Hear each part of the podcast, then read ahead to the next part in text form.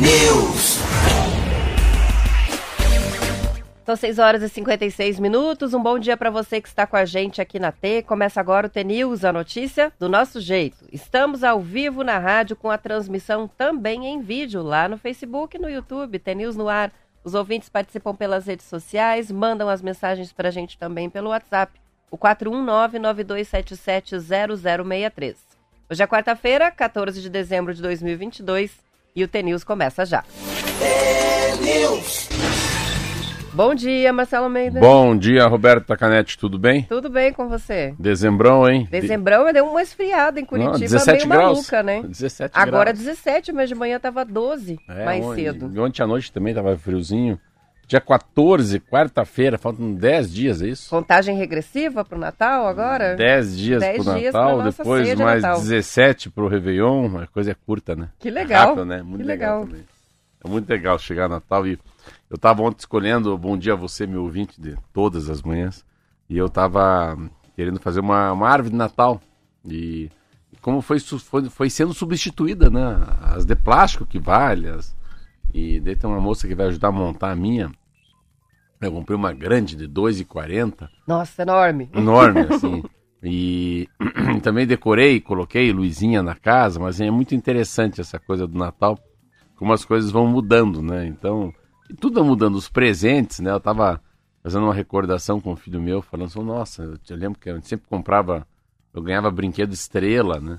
E a gente ia no Papai Noel da H&M, que é Hermes Macedo, uma loja muito antiga em Curitiba, e comprar o pinheiro de Natal, que tinha um, fosse uma base, né? Que tinha uns parafusos, se colocava ali a, o pinheirinho de Natal de verdade. Se comprava aqui em Curitiba no. Eles ficavam encostados no muro do cemitério municipal, onde tem aqui a Praça do Skate. Então você vê como Praça do Skate, o, a- é, como muda, né? A modernidade, as coisas vão mudando e as coisas que eram mais naturais, assim, eram mais, né? Você fazia com o próprio algodão, guardava umas bolinhas de Natal. Hoje tem, hoje tem árvore dourada, branca, verde, tem tudo que é tipo de árvore, menos aquela tradicional vai deixando um pouco para trás, né? Sim, é verdade. É muito interessante isso. E decora-se também plantas naturais que não são pinheiros, né? Além das, das árvores de Natal de plástico, né? Que já é uma tradição há muito tempo. É, tem gente que decora é, qualquer tipo de, de árvore É. na frente de casa, plantas diferentes, bota umas bolinhas, fica tudo com cara de Natal. Natal a minha, a minha no meu condomínio é só a minha tem luzinha assim, a minha só a única que tem inteirinha cheia de luzinha branquinha assim é, é a minha.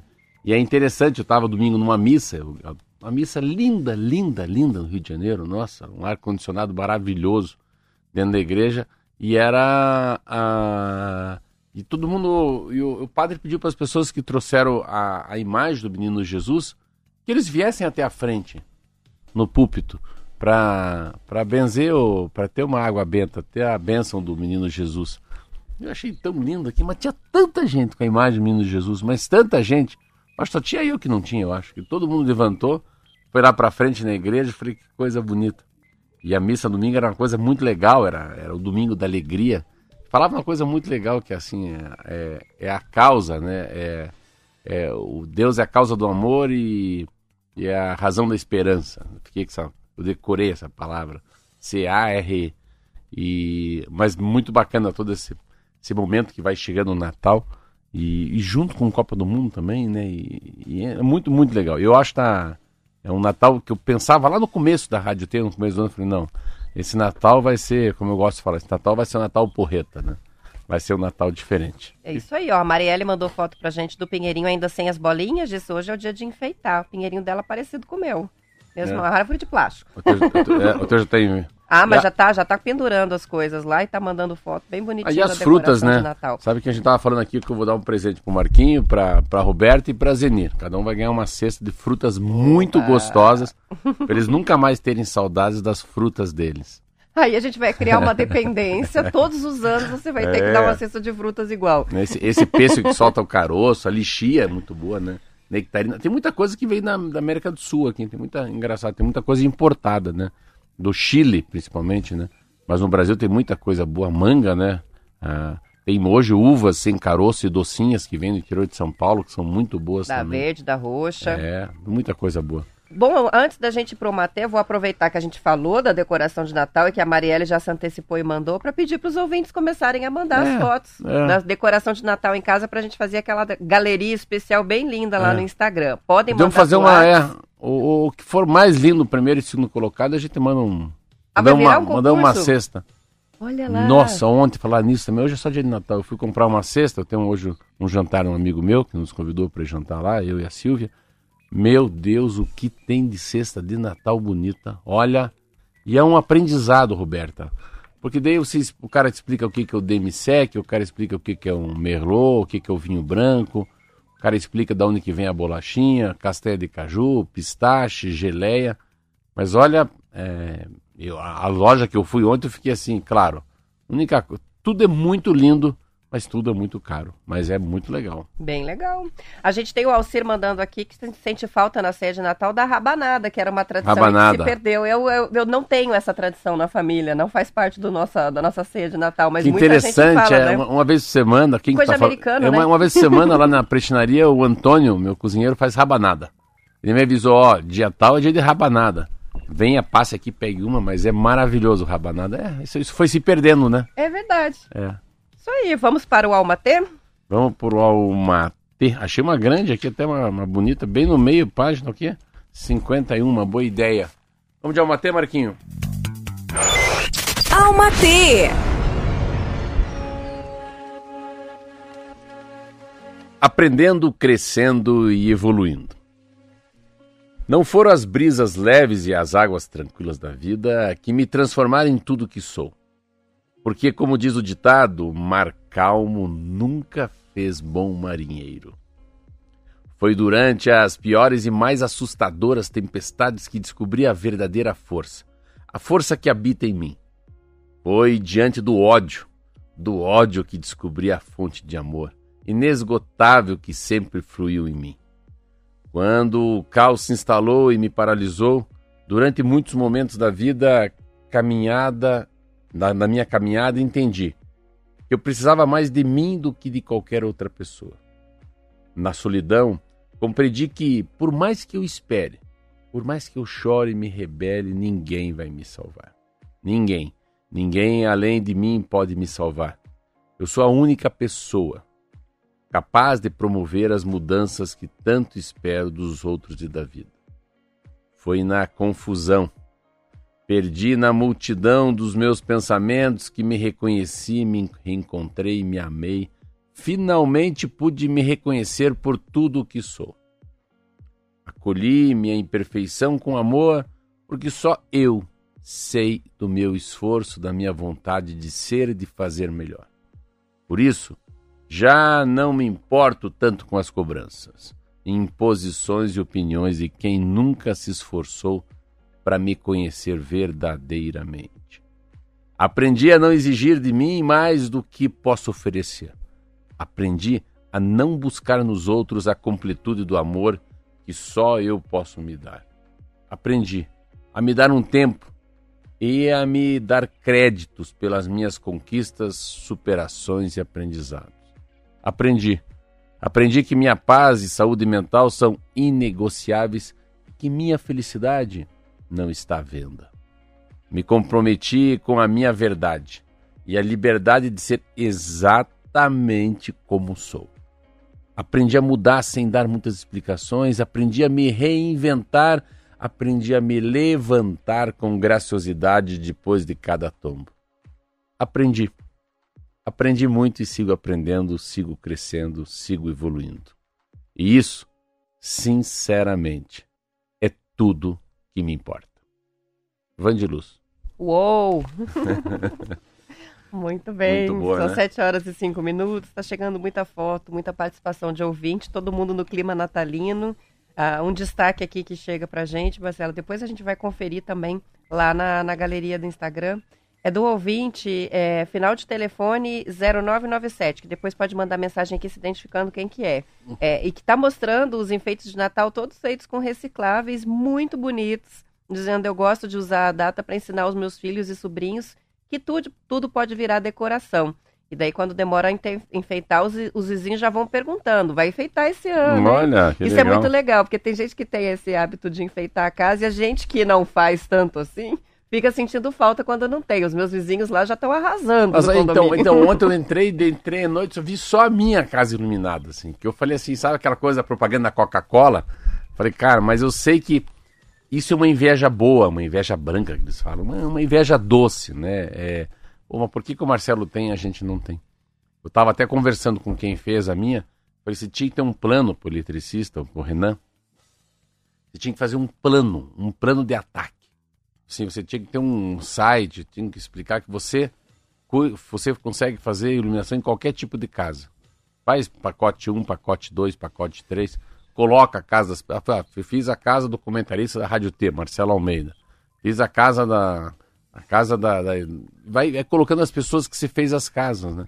E cria um pacote, o mais barato, o médio, o mais caro. Boa ideia. Com Papai Noel, sem Papai Para Noel todos os gostos. com árvore, sem árvore, né? Quer dizer, das árvores, para mim, a minha casa, eu acho lindo as árvores todas enroladinhas, assim.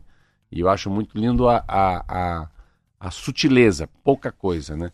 Pou- iluminação pequena e se for uma, uma, um enfeite externo grande, a bola grande, a estrela grande, nada pequenininho, né? Pode ser pequenininho dentro de uma... na casa, eu estava vendo ontem uma árvore, todas as coisas muito pequenininhas quando a árvore é bem delicada. Mas se é para a área, área externa, tem que ser coisas assim que, nossa, precisa ter Que de longe você enxerga, isso, né? não precisa ser 100 bolinhas, 30 bolas grandes assim penduradas. Porque de casa é feito pra gente olhar os detalhes ali, né? Mas o de fora tem que passar e aquilo tem que impressionar. Sim. Muito boas dicas. A, a ouvinte que mandou pra gente a decoração com recicláveis é a Jucimara, de Campo Mourão. Vai pra nossa galeria, vão mandando as fotos, tá ficando bem linda aqui a participação. E quem que escreveu pra gente aqui, dizendo que ficou morrendo de inveja aí da cesta, foi a Elaine que escreveu. Fiquei salivando aqui, me dá uma Não, eu vou trazer também. amanhã. Tá, amanhã é quinta-feira.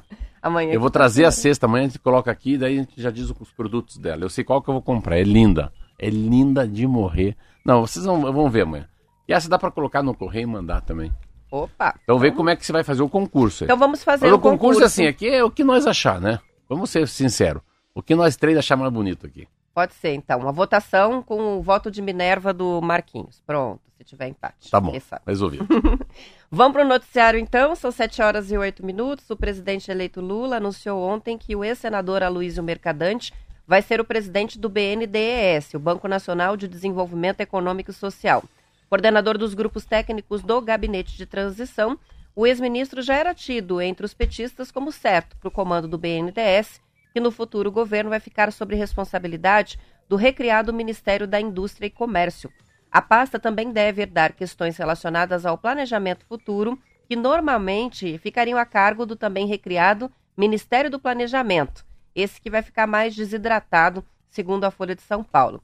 A equipe do presidente eleito já anunciou os titulares do Ministério da Fazenda, o ex-prefeito de São Paulo, Fernando Haddad, da Casa Civil, que vai ficar com o atual governador da Bahia, Rui Costa, da Defesa, o ex-ministro e ex-deputado José Múcio Monteiro, da Justiça, o senador eleito Flávio Dino, Relações Exteriores, né, o Itamaraty, que vai ficar com o embaixador Mauro Vieira, esse não é político, e da Cultura, que terá à frente a cantora Margarete Menezes, que é a primeira mulher a ser confirmada no primeiro escalão do governo Lula. É uma. É uma é, claro que a- gente fica. Cada um olha de um jeito, né? É, tem que, a gente tem que pensar na, em quem ele confia.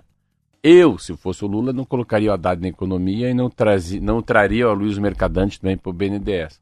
Mas não tem como, né? Você sempre você coloca as pessoas que você confia, que você gosta e que estão com você há 20 anos. É o jogo político, não dá para colocar só gente técnica. Nesse quesito, quem teve muito êxito foi o, o Jair Bolsonaro, o presidente da República. Ele teve muito, ele foi muito, ele foi muito peculiar o, o comando que ele teve, que ele convidou pessoas que não tinham muita ligação com a política e os ministérios, os ministros não passaram por, por ninguém. O Lula não, o Lula fez uma coligação maior para chegar no poder. Se não faz também, não chega no poder. Precisava de vários partidos, precisava ser um pouco pluripartidário. Ah, acho que na cultura, vou na crítica, que eu acho que ela não vai conseguir tocar. Eu vi o perfil dela, nunca foi.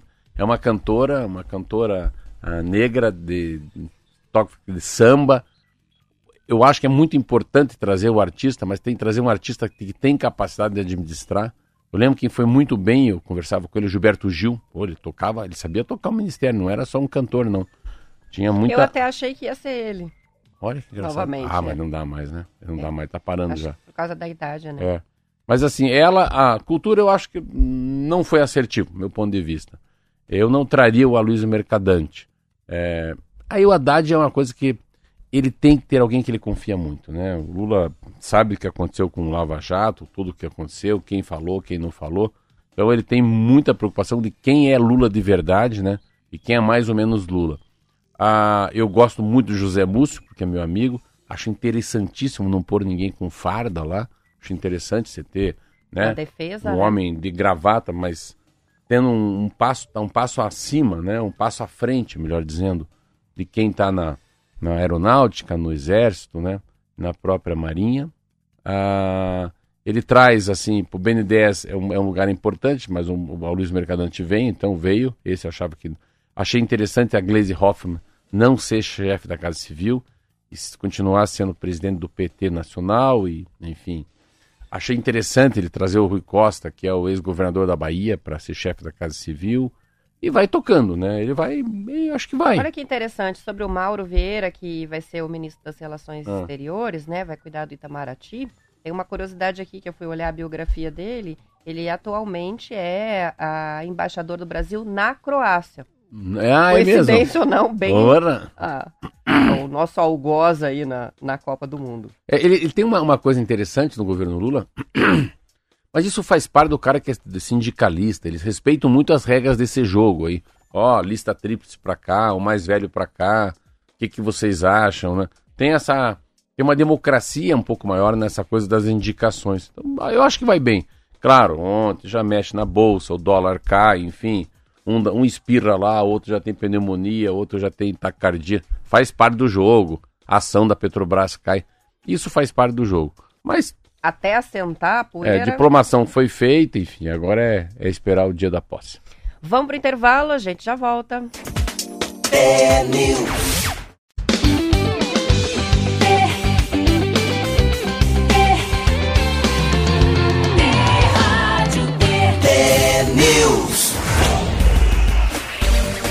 São 7 horas e 15 minutos e a Argentina deu um show na partida de ontem contra a Croácia, se classificou para a final da Copa do Mundo do Catar com um placar de 3 a 0 e gols de Lionel Messi e Julian Álvares. Ah, Alvarez, né? Como é que fala? Álvares, ok. Primeiro gol foi de pênalti, quem bateu foi o Messi. O atacante com isso soma cinco gols no Mundial e com o resultado já empatou com quem? Mbappé. Já está na posição de maior artil- artilheiro do Mundial. Vamos ver se o Mbappé hoje tira a diferença. O outro finalista vai ser decidido hoje, também às quatro da tarde, partida entre França e Marrocos. De acordo com o Estadão, a área externa do estádio Al Janoub foi tomada ontem, Marcelo, por centenas de marroquinos em busca de ingressos grátis para a semifinal. Entradas gratuitas foram distribuídas pela Federação Marroquina de Futebol e esgotaram rapidamente. Eles querem lotar o estádio. Alguns dos torcedores chegaram ao local ainda de madrugada, acamparam com cobertores e cadeiras, dividindo turnos durante as longas horas de espera. Embora o local do jogo seja outro estado, o Al Bayt Stadium, a entidade escolheu fazer as vendas no estádio vizinho por questões de logística, como já tinha feito em jogos anteriores.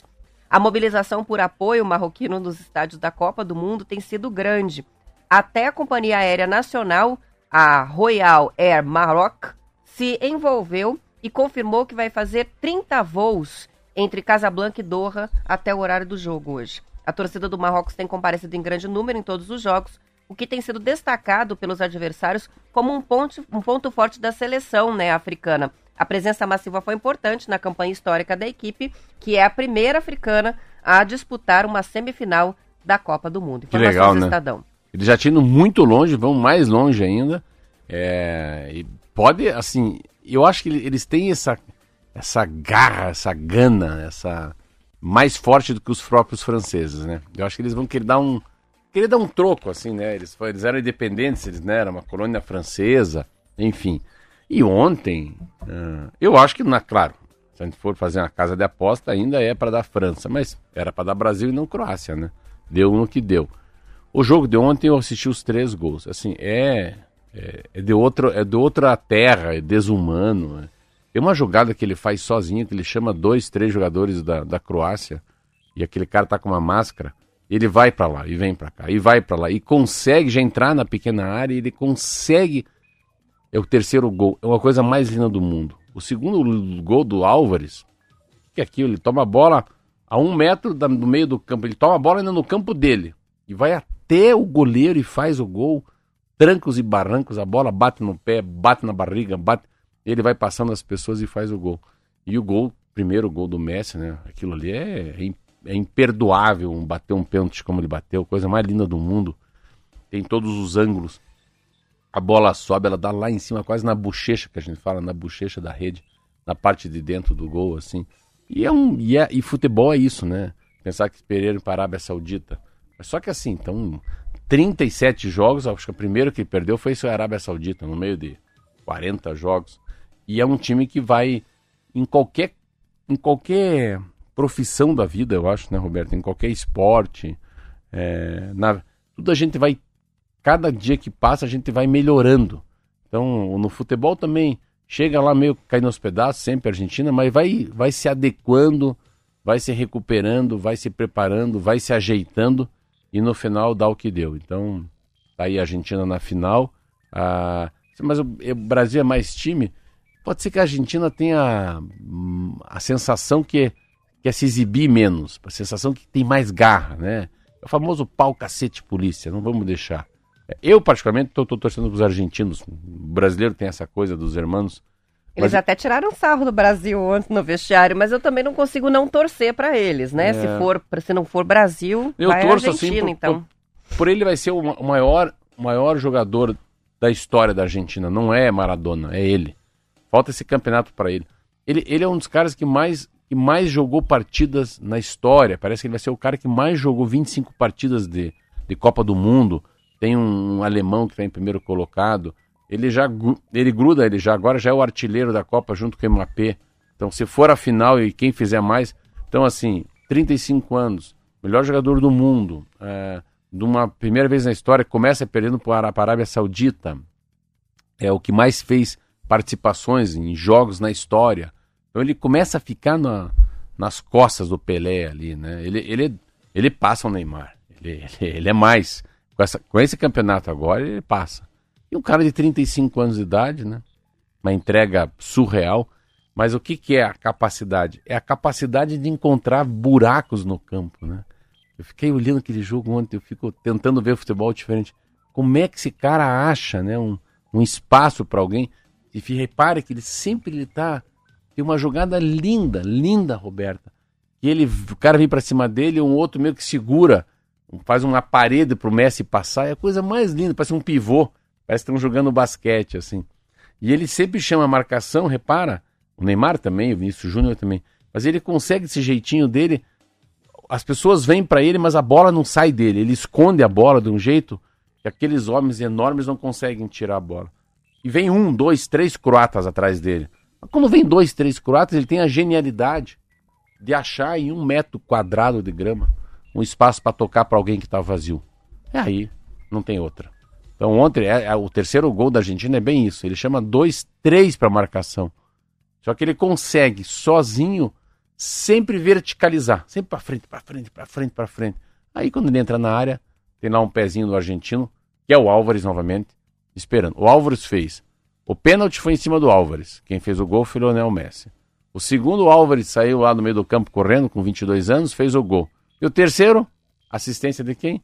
Do Messi pro Álvares. Então, essa dupla Leonel, Messi e Álvares ontem fizeram literalmente chover lá. Na... Foi uma coisa impressionante. Com relação à seleção do Marrocos, né? Eu fiz um comentário, o- o Kiki acabou me, me ensinando uma lição ali, né? A gente tem a, a sensação de ser uma seleção com jogadores menos conhecidos, mas não é, né? Eles têm muitos jogadores de times europeus na seleção do Marrocos e chama a atenção que na da França tem dois africanos. Então, é, do Chelsea, é, tem jogador do Chelsea, Tem. do PSG, dois do Sevilla.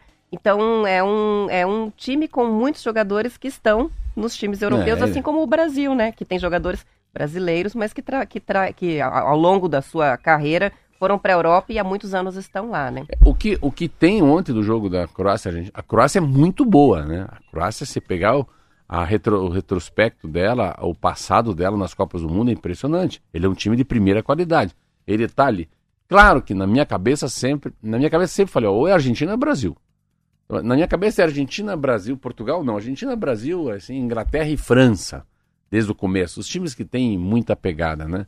O Brasil escapou dessa, saiu.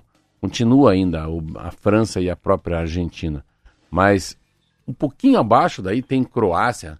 Quer ver um time que é muito bom, que eu acho? A Alemanha semana. Um time que eu acho muito bom, que é difícil de jogar contra eles, é a Suíça.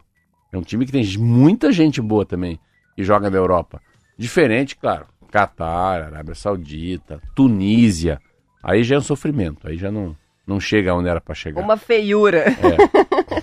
Tem participação chegando do ouvinte. Deixa eu ver quem que mandou aqui pra gente. É, o sobrenome é Senetra. Não tô conseguindo ver o nome dele aqui. Mas enfim, é, a notícia é que hoje é aniversário de Peabiru.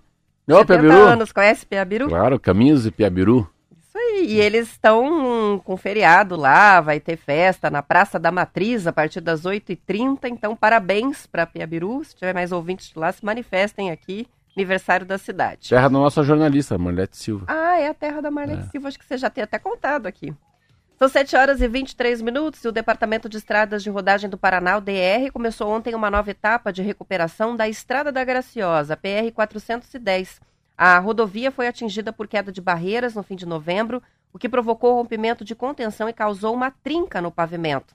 Segundo o DR, está sendo reparada e reforçada a cortina atirantada que se rompeu no quilômetro 7. A cortina é um dispositivo de contenção de aterro que garante a estabilidade da plataforma dessa rodovia. O dano fez surgir um degrau no pavimento e uma trinca, uma rachadura de aproximadamente 50 metros de extensão. Na semana passada foram concluídos os serviços de limpeza de pista nos locais atingidos por deslizamentos de terras e rochas. E ali no quilômetro 7 também foram implantados dispositivos para condução da água sobre a superfície da pista. A trinca foi selada para evitar a infiltração com novas chuvas na base da rodovia. E equipamentos de precisão é, foram usados para fazer a medição dos deslocamentos né, verticais e horizontais do aterro ali na estrada da Graciosa. Os dados indicam movimentação milimétrica, mas contínua. E daí a urgência dos reparos. Quer dizer isso, que ainda está mexendo, ainda está movendo o solo. Então pode piorar a situação se eles não fizessem a intervenção rapidamente. Agora o DR o DR está estudando liberar parcialmente o tráfego no trecho, mas a partir do dia 20, em pista simples, só para veículos leves e no sistema pare e siga. As condições climáticas dos próximos dias vão influenciar o andamento dos serviços. O DR também está prevendo um reforço ali nos taludes da rodovia, nos pontos, nos pontos onde ocorreu, é, o, onde ocorreram né, os principais deslizamentos. Vai ser executada uma contenção com tela metálica, igual que foi usada ali na BR-277, no litoral, que também foi atingida por uma queda de rochas durante o mesmo período de chuvas. Prejuízo né, de interdição, principalmente da Estrada da Graciosa, para os comerciantes de Morretes. Turismo, né? Turismo. Tem um, um, peso ali, né? Porque, principalmente quem visita Morretes e Antonina faz a preferência pela Estrada da, da Graciosa, porque você já está passeando, Sim, né? Já sim. no caminho. É um momento assim, Roberto, parar para pensar, a gente chegando no Natal de 2022, eh, se eu fosse o Ratinho Júnior, não sou. Você tem que pensar em duas coisas. Pensar nesse momento, que é um momento de. É um momento de. de é paliativo, tu quiser fazer. É um pouco assim. É colocar um band-aid no, no, no- no machucado, mas é paliativo, não é uma, uma prevenção. Então, é. Eu. Quando se fala dia 20, meu Deus do céu, dia 20 é quatro dias do Natal. Então, eu fico. Ontem eu conversei com duas pessoas. As duas falam, não sei, depende das estradas, eu vou viajar ou não vou viajar. Então, o depende é, é- depende de informação. As informações, aí graças a Deus a gente tem a internet, a gente tem as mídias sociais. As informações começarem a ser passadas para as pessoas, que são 8, 9, 10 horas de estrada, eu tenho a certeza que muita gente vai tirar o pé e fica onde está. O que, que se deveria ter? Agora era, Plano B, né? Agora é a hora da- do governo pensar, a prefeitura de Morretes, Antonina, Ratinho Júnior, o governo do estado, começar a contratar gente para de fato fazer um preventivo daqui para frente. Porque a gente não sabe o que vai acontecer com as chuvas. Ninguém tem muita ideia da- dessa história do de quanto a, a- a terra vai ficar mais aquecida. Ninguém, ninguém, tudo é, é meio, não é que é chutômetro, mas falar da mãe natureza é uma coisa subjetiva. Não é igual, ó, vai ter um concurso aqui na Rádio T, da melhor fotografia, melhor presépio, mais linda árvore, e nós vamos dar duas cestas de Natal. Isso é uma coisa racional. A gente está falando, eu vou comprar, vamos colocar aqui em cima, o concurso vai, vai ser, vai ter o vencedor e o correio vai levar. Pronto. Mas a história das chuvas não. Então, é hora de investir muita tecnologia em muita startup para saber eh, de que maneira que você pode medir coisas muito ínfimas, pequenininhas, mas que podem ser essa pequena informação. Cara, esse troço vai cair daqui a 10 dias. Eu nunca esqueço uma coisa mais linda que eu vi. É, é, é quando eu fui para Porto Paranaguá e, e tinha uma moça medindo a, a dança dos golfinhos na entrada do canal do porto. Eu falei, o que, que é isso? Então, a pessoa está lendo, lendo perante a dança dos golfinhos, se as embarcações estão entrando com muita velocidade e com pouca velocidade. Então, a, a maneira com que o animal se mexe mostra que está tendo um dano para a natureza ou não. E a mesma coisa é isso. Então, pegar essas três estradas, né, que é a Mata Atlântica, de que maneira tanta coisa no mundo deve ter de tecnologia. O cara coloca a precipitação da chuva, o, o, o tipo do deslizamento, o tipo de tela, o tipo de sirene, né? Naquele dia já choveu X metros, é, 30, 40, 10 milímetros metro quadrado. Então é o seguinte, vamos fechar a estrada por três horas. Vamos dar uma segurada que agora pode acontecer alguma coisa.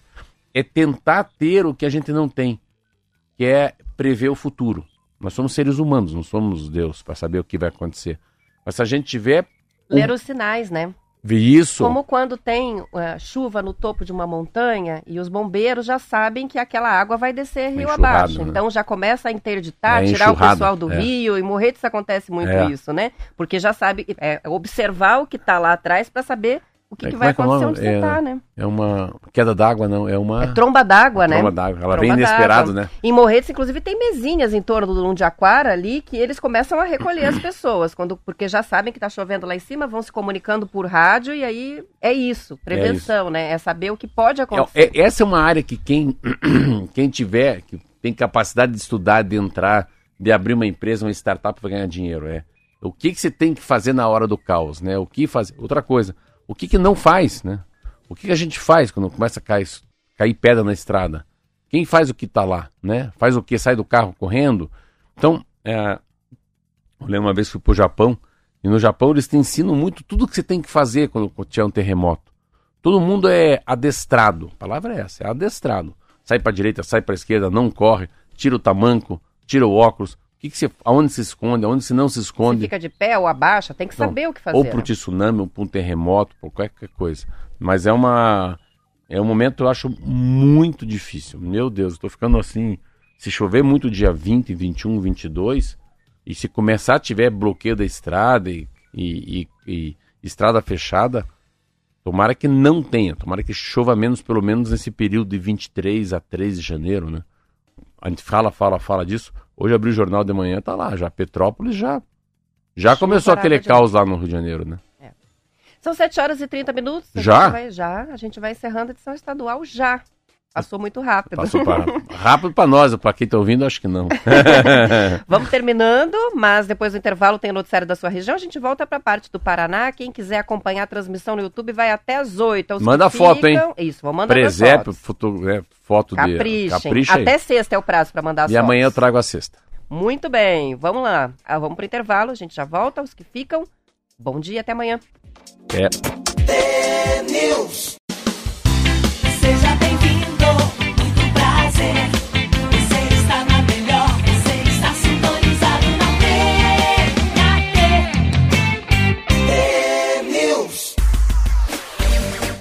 São 7 horas e 35 minutos. Com relação né, a essas estradas interditadas e a previsão aí de muito trânsito entre Natal e Ano Novo, principalmente, o Sinésio escreve pra gente dizendo que por ali, ele diz, parece brincadeira, mas é verdade. Pelo menos quatro daqui de casa já não vão mais passar o fim de ano no litoral. Estava tudo certo, mas com essa confusão, é, fico com. Eles decidiram não ir, né? Não vão mais descer para o litoral. Acho que o Marcelo falou isso, acho é. que é bem o que vai acontecer. Muita gente vai mudar é uma sensação, planos, né? né? É uma sensação, é uma sensação de, de, de... é uma sensação mesmo, assim. Eu... meu filho foi para Ubatuba em São Francisco do Sul Mesma coisa, aí vai pro artérias, daí liga, daí pede, aí quanto, quanto pai, pra voltar é ruim, mas pra ir tá meia pista. Mas assim, a estrada, as estradas do, da, pra Santa Catarina pro Paraná, no final do ano, aberta já é ruim, aí que tá. Já é dificílimo, né?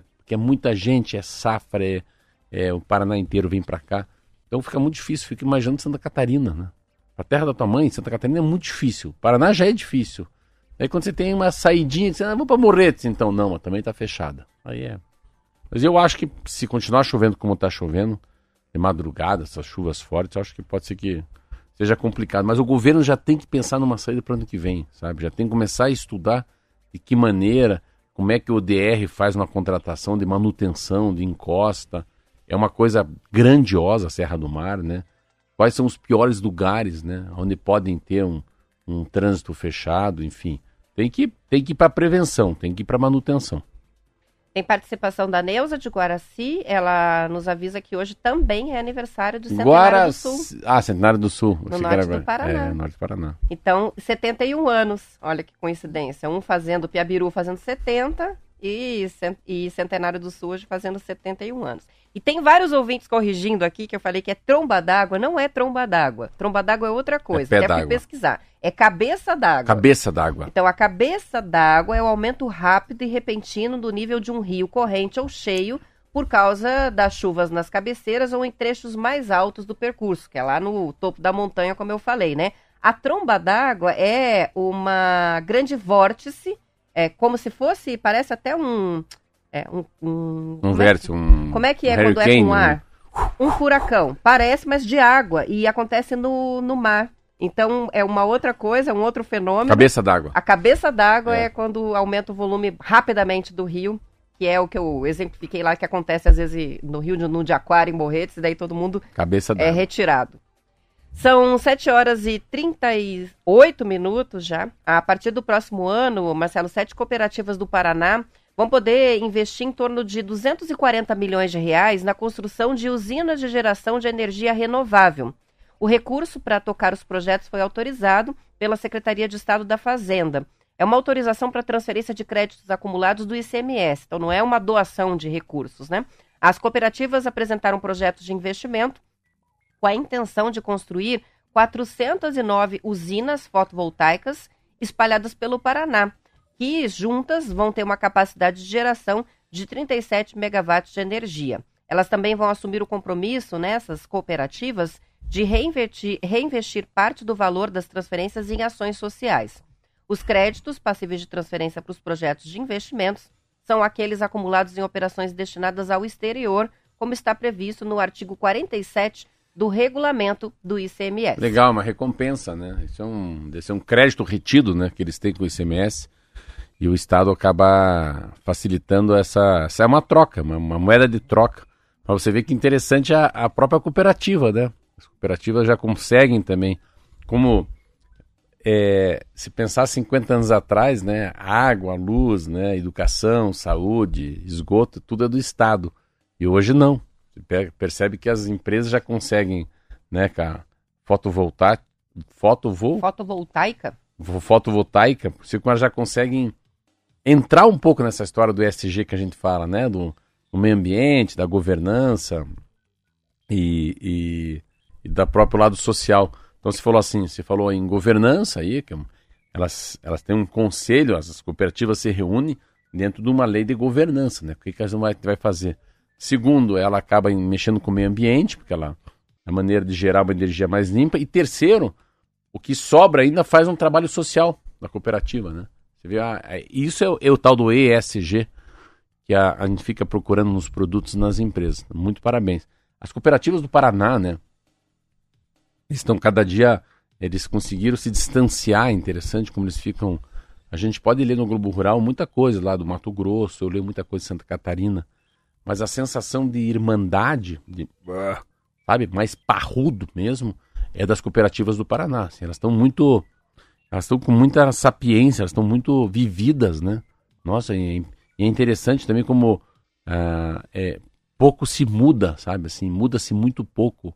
Essa coisa do agronegócio, eu que tenho conta ali no Cicred, como é interessante essas, essas a, se pega assim a, a, as empresas de saúde, as empresas de, é, de banco, né, do agronegócio, a, todas essas cooperativas, são dezenas de cooperativas de assuntos diferentes. A gente fala só das cooperativas de agronegócio, não, mas tem os discípulos, né? De outros assuntos também que foram feitas as cooperativas, que é essa capacidade de empreender, né? De, de, eles têm uma, uma visão, sabe, Roberto, bem legal, do estado mínimo, que eu acho muito legal. Deixa que a gente faz. Só não atrapalha a gente que a gente consegue produzir, é mais ou menos isso. O Joel está nos, nos, informando que 37 megawatts, que é o que eles vão eu produzir, né? Muito. Dá para abastecer uma cidade de 50 mil habitantes, Olha. como se fosse Marechal, Assis Chateaubriand, aproximadamente. Olha. Foi bem legal. É, ele que trabalha na Copel, né? E sempre traz informações pra gente Não, ele sempre traz, área, porque né? assim, eu, eu sou um zero à esquerda em ampere, megawatt, eu não... Essas unidades já não me ajudam, não. É, eu também não faço ideia. E falando em Copel, olha, o Edu tá escrevendo pra gente pra pedir pra gente mandar um alô pra galera da Copel de Almirante Tamandaré. Que Olha que legal, a que rádio de legal, manhã. um, um alô, Muito um bom saber alôzaço, disso. é, é. São 7 horas e 42 minutos. A gente falar bobagem sobre energia, portanto, temos vários professores aqui para nos É, ajudar. não, Aí é, fale- que escreva pra Fale gente. menos, né, bobagem, né? Uma pesquisa, Não, mas repare, a ah, gente nunca fala, a gente, a gente anuncia. Tem uma coisa na vida, muita gente gosta não gosta, eu fui meu professor, o Olavo de Carvalho falava uma coisa, falou, Marcelo, sempre faça um voto de pobreza de opinião do assunto que você não sabe. Eu acho essa palavra muito legal. Voto de pobreza de opinião. Não opina, não fala, não leu, fica quieto. O que você sabe, fala. O que você não sabe, não fala que aí tem a ajuda dos universitários ou a ajuda dos nossos amigos, né? Ouvintes aí. Vai na linha da Glória Pires. Lembra quando ela comentou o Oscar, que várias vezes faziam perguntas a ela e virou um meme, né? Internacional, e ela respondia: "É, Eu não tenho, não sou capaz de opinar.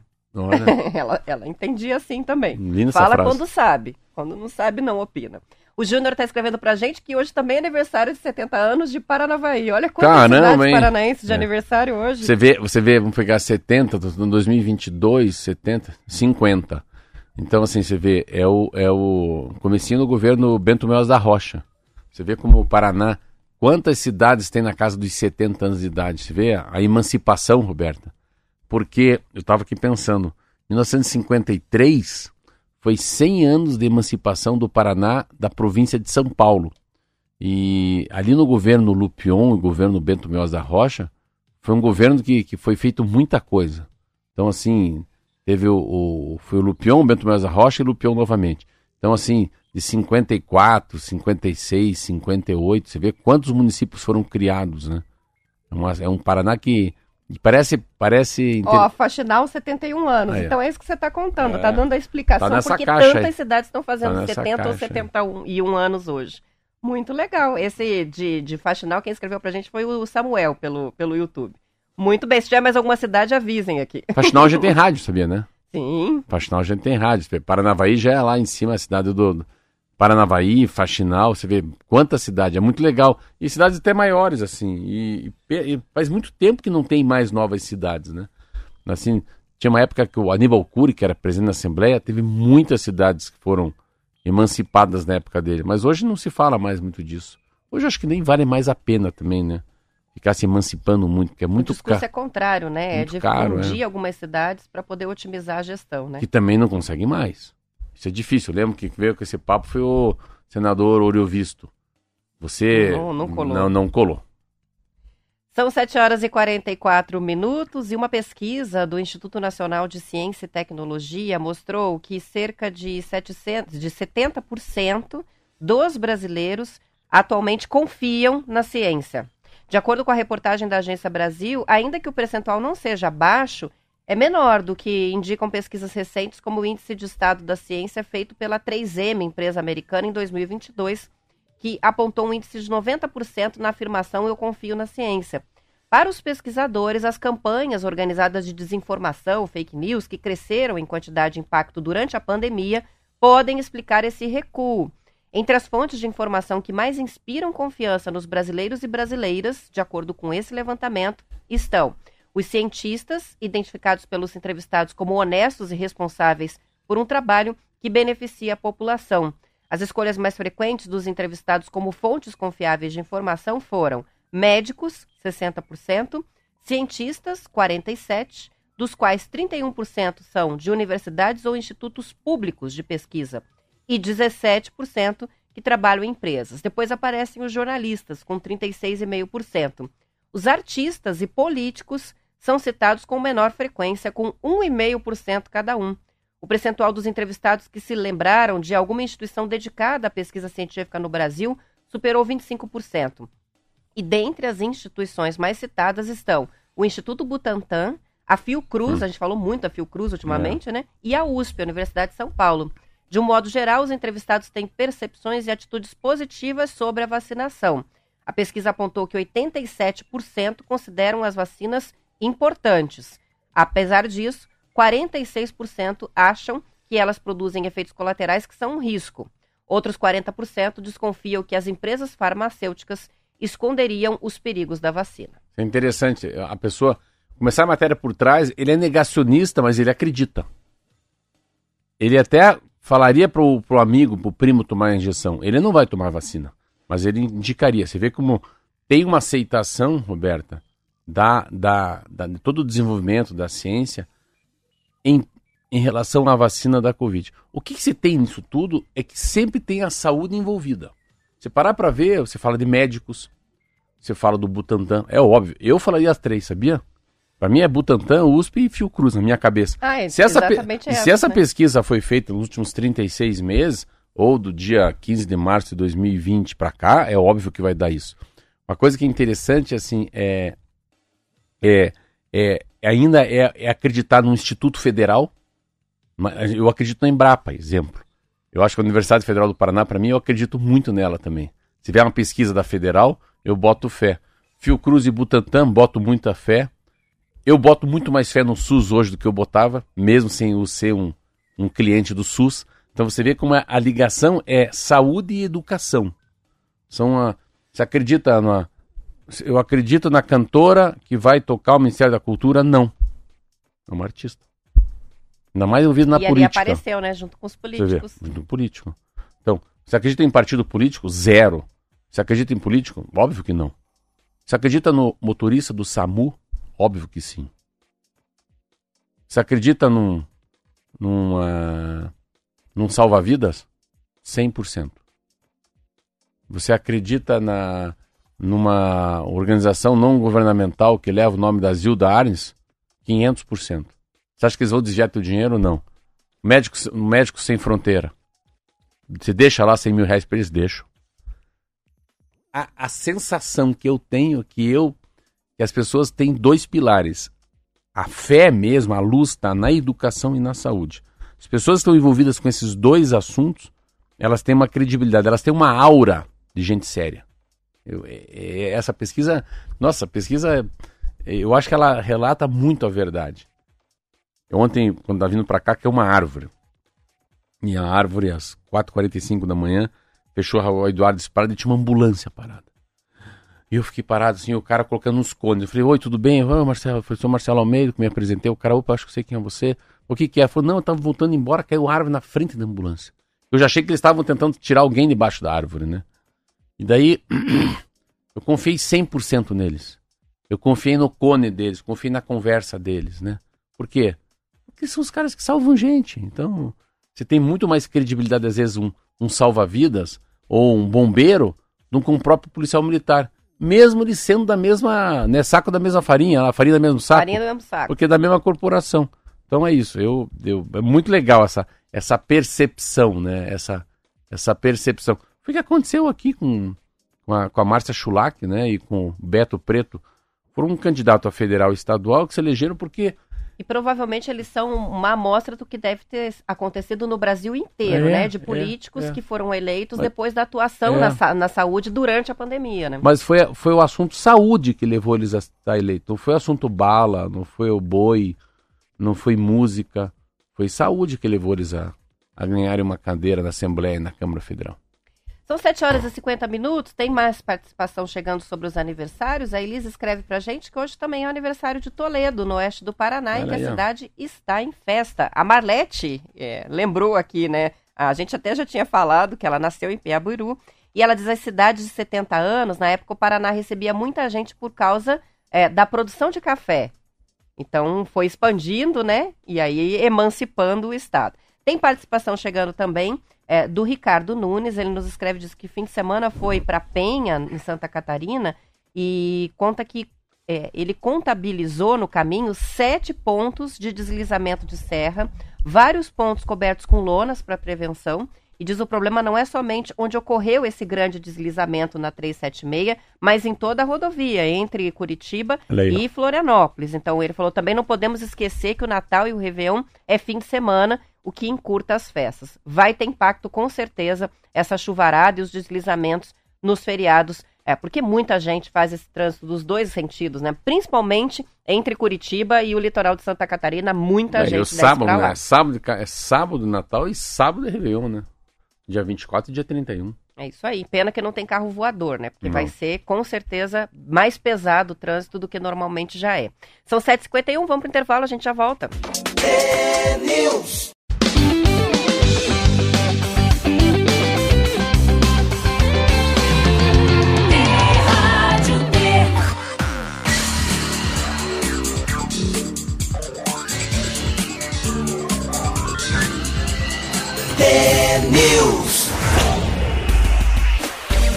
São 7 horas e 54 minutos. Vai ser inaugurada hoje a revitalização dos vitrais do Santuário Nossa Senhora de Guadalupe, Jesus das Santas Chagas, que fica na Praça Senador Correia, bem no centro de Curitiba. Além da restauração da fachada, o santuário recebeu novos vitrais inscritos e catalogados no banco de dados da ONU como de interesse histórico. A obra, assinada pela artista plástica Lori Nissen e pelo arquiteto Adolfo Sakaguchi, reúne cerca de 300 peças em vidros multicoloridos. De acordo com o artista, a obra deu leveza à paisagem da região, que fica bem pertinho do terminal de ônibus do Guadalupe, que é justamente o terminal que faz a integração metropolitana da Grande Curitiba e por isso tem um altíssimo fluxo de pessoas circulando em diferentes horários. Os vitrais substituíram janelas de vidro matelado e essa mudança também melhorou a iluminação interna da capela, o que torna, segundo eles, o espaço mais convidativo para as pessoas entrarem na igreja.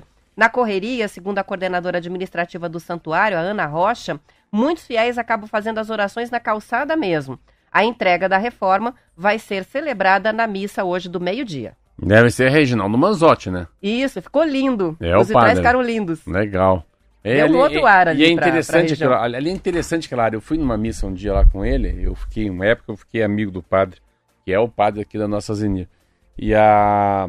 Mas é interessante, ali aquela conjuntura, parece sempre que aquela igreja ficou de costas, sabe? Ela não está de frente, a gente não, a gente não sabe por onde que está a frente, as costas, o lado da igreja, porque tem uma... Ali quando foi construído, acho, a- aquele... A, a estação, né, de ônibus, estação de ônibus, é que é o nome ônibus? Terminal. terminal de ônibus. E ali, é um- ali e aquilo ali é um coração da cidade, hein? Ele passa muita gente. É um fervo. É um fervo mesmo. Então que legal. Ah, é legal fazer isso nessa época, assim, né? Na, na- a gente às vezes fica meio escondido essa igreja. Essa igreja ela não, ela não tem, não é igual a catedral que a gente vê de longe, né? Você pega aquela igreja aqui na, na a própria igreja na Biscoito de Guarapuava, que você vê ela de longe. Essas igrejas que tem mais espaço, né, no lado, igreja dos passarinhos. Tem igrejas que ficam mais retidas. Aquela igreja também parece um navio, que é linda aquela igreja, na Padre Germano Maia. Mas do Guadalupe, como é urbano, é centro, né? Você não tem muita. Eu não consigo ficar olhando pra cima. Eu sempre ficava com essa ideia. Mas vou lá olhar como é que Muito ficou. estímulo visual, né? O comércio popular, é faixa, é loja, lojas pequenininhas com muita coisa na É, frente. estímulo, então, polui nossa visão, né? é, agora o interessante é isso, colocar a cor fez com que se destacasse, na minha opinião. Olhando as fotos, vi as fotos e os ouvintes podem ver depois no nosso blog também, é, faz toda a diferença. Você colocar o- os vitrais bem coloridos, porque aquilo dá, chama a atenção no meio de toda essa Falar nisso, acho que a gente podia pedir né? pra Marlete, o que eu acho que a gente podia dar uma anunciada, o que, que vai ter no Natal de Curitiba, né? Uma coisa que a gente não anunciou Ah, muito esse ano. vamos, vamos fazer um apanhado e amanhã a gente já traz É, esse apanhado. vai, ter alguma, vai ter alguma completa. coisa no, no, no- no passeio público? Tem é, escada, escada rolante? Não. É, roda Tem gigante? roda gigante, tá, já está funcionando É. na Santos Andrade. Eu acho os que uma- passeios nos parques, passeio nos drive-thru, parques, tá tem tudo mais rolando parques, já. é. Mas eu acho que era bom a gente fazer o schedule, a agenda, pra gente saber. Eu gostaria Ótima de participar, mas eu não, não li nada, assim. Como eu não tenho mídias sociais, Mas acho que já deve estar rodando. Vamos fazer e colocar no blog do T-News também para os ouvintes essa agenda de Curitiba. E o município de Pinhais, na região metropolitana, vai assistir amanhã ao Alto de Natal apresentado pelo Grupo Lantéria, aquele mesmo que é conhecido pela tradicional e grandiosa encenação da Paixão de Cristo.